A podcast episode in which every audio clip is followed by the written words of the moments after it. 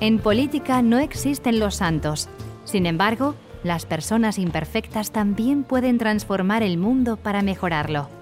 Ken Follett, una columna de fuego.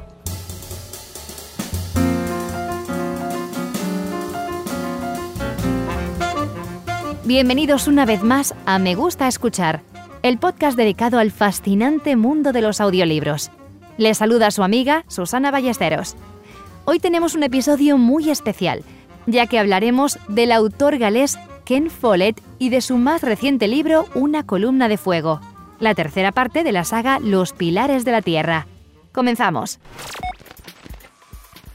Para entrar en materia, ahora te presentamos cinco aspectos relevantes sobre el autor. Ken Follett nació en Cardiff, Gales, pero cuando tenía 10 años su familia se trasladó a Londres. Se licenció en Filosofía en la Universidad de Londres e inició su carrera profesional como periodista. Dejó el periodismo para incorporarse a la pequeña editorial Everest Books. Fue su undécima novela, La isla de las tormentas, la que se convirtió en su primer gran éxito literario. Además de escribir, Ken Follett toca la guitarra con una banda llamada Damn Right I Got the Blues. De pequeño, Follett se distraía escuchando los cuentos que su madre le narraba, porque ni a él ni a sus hermanos les dejaban ver la televisión. Empezó a leer muy pronto y se pasaba horas imaginándose aventuras. Actualmente ya ha publicado 20 novelas, y aunque sus primeros éxitos literarios fueron libros sobre el espionaje, como Triple o El hombre de San Petersburgo, en 1989 dio un cambio radical en la temática de sus novelas, se inició en el género de novela histórica al publicar la primera parte de la trilogía Los Pilares de la Tierra. Un mundo sin fin y una columna de fuego han completado la saga. ¿Quieres conocer más detalles? Una columna de fuego es, como ya hemos dicho, la tercera parte de la saga de Los Pilares de la Tierra. Al igual que las dos obras anteriores de la saga, gran parte de la acción se sitúa en la ciudad ficticia de Kingsbridge. Pero, ¿quién mejor que el mismo autor para contarnos un poco de qué se trata este nuevo libro. Escuchemos.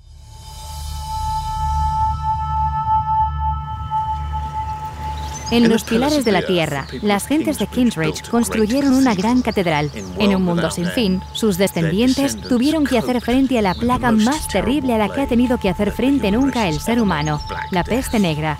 Y en una columna de fuego viven el tumulto político que azotó a Europa en el siglo XVI, a saber, el protestantismo.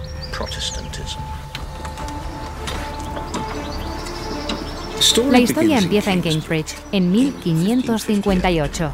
Nuestro joven héroe va a trabajar para la princesa Isabel y llega aquí, a esta casa, Hatfield Old Palace, que es donde vivió la princesa antes de ser coronada reina. Y así se encuentra inmerso de pleno en las intrigas de la política inglesa. En el siglo XVI, Europa estaba dividida entre católicos y protestantes. Cuando la reina Isabel I ascendió al trono de Inglaterra, era la única monarca protestante de un país importante.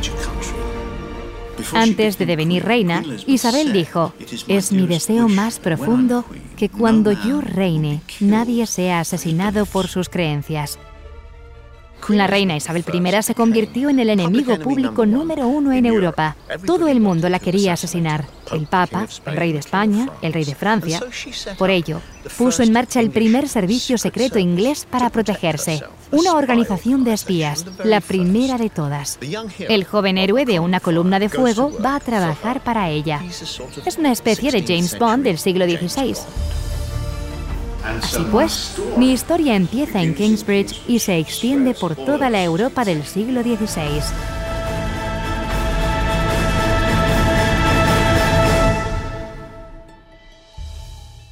El libro físico y el audiolibro se pusieron a la venta el mismo día. Esta práctica se está convirtiendo en algo cada vez más habitual. Si prefieres escuchar a Ken Follett en audiolibro, aquí te traemos un fragmento del audiolibro Una columna de fuego narrado por Jordi Buixaderas. Ned Wheeler regresó a casa a Kingsbridge en plena ventisca. Navegó río arriba desde la ciudad portuaria de Cum Harbor, a bordo de una lenta barcaza cargada con telas de amberes y vino de Burdeos. Cuando advirtió que la embarcación se aproximaba al fin a Kingsbridge, se arrebujó la capa sobre los hombros, se subió la capucha para protegerse las orejas, salió a cubierta y miró al frente. Al principio se llevó una gran decepción, pues lo único que acertaba a vislumbrar era nieve y más nieve. Sin embargo, su ansia por ver al fin la ciudad, aunque solo fuese un pequeño atisbo de ella, era insoportable.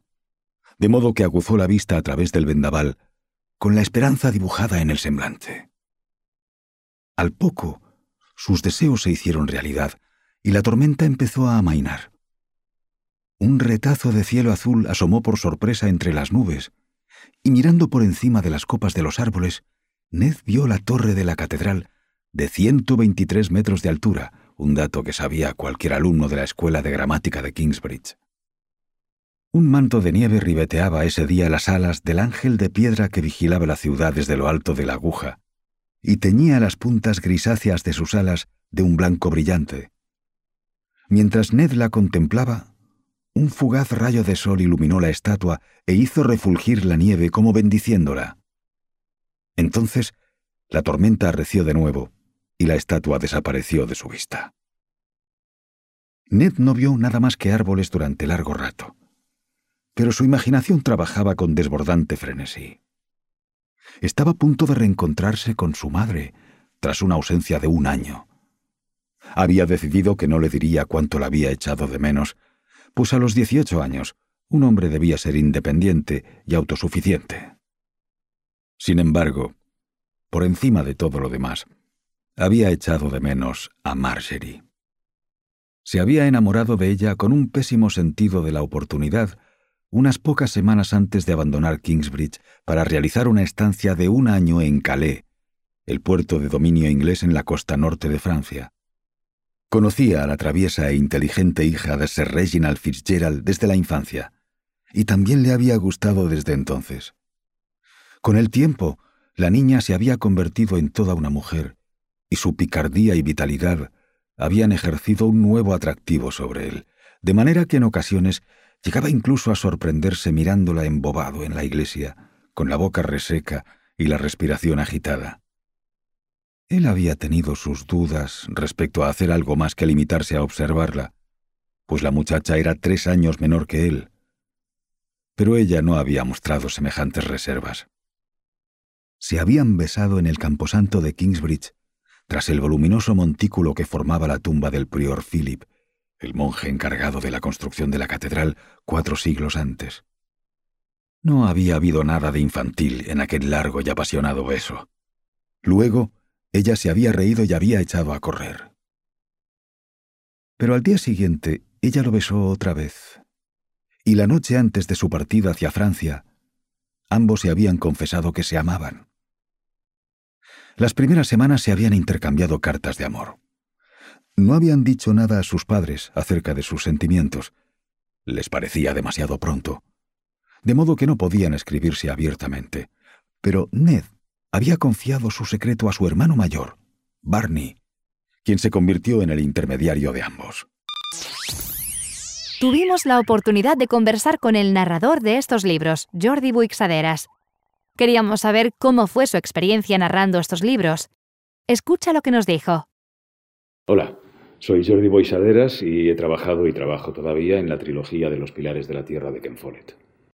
En cuanto te asignan qué libro te toca leer, eh, el trabajo previo es de dos tipos. Uno personal, hay que leerse un poco el libro o un poco situarse en, los antecedentes, en lo que pasa, y ir leyendo. Hay que leer el libro naturalmente y saber de qué va.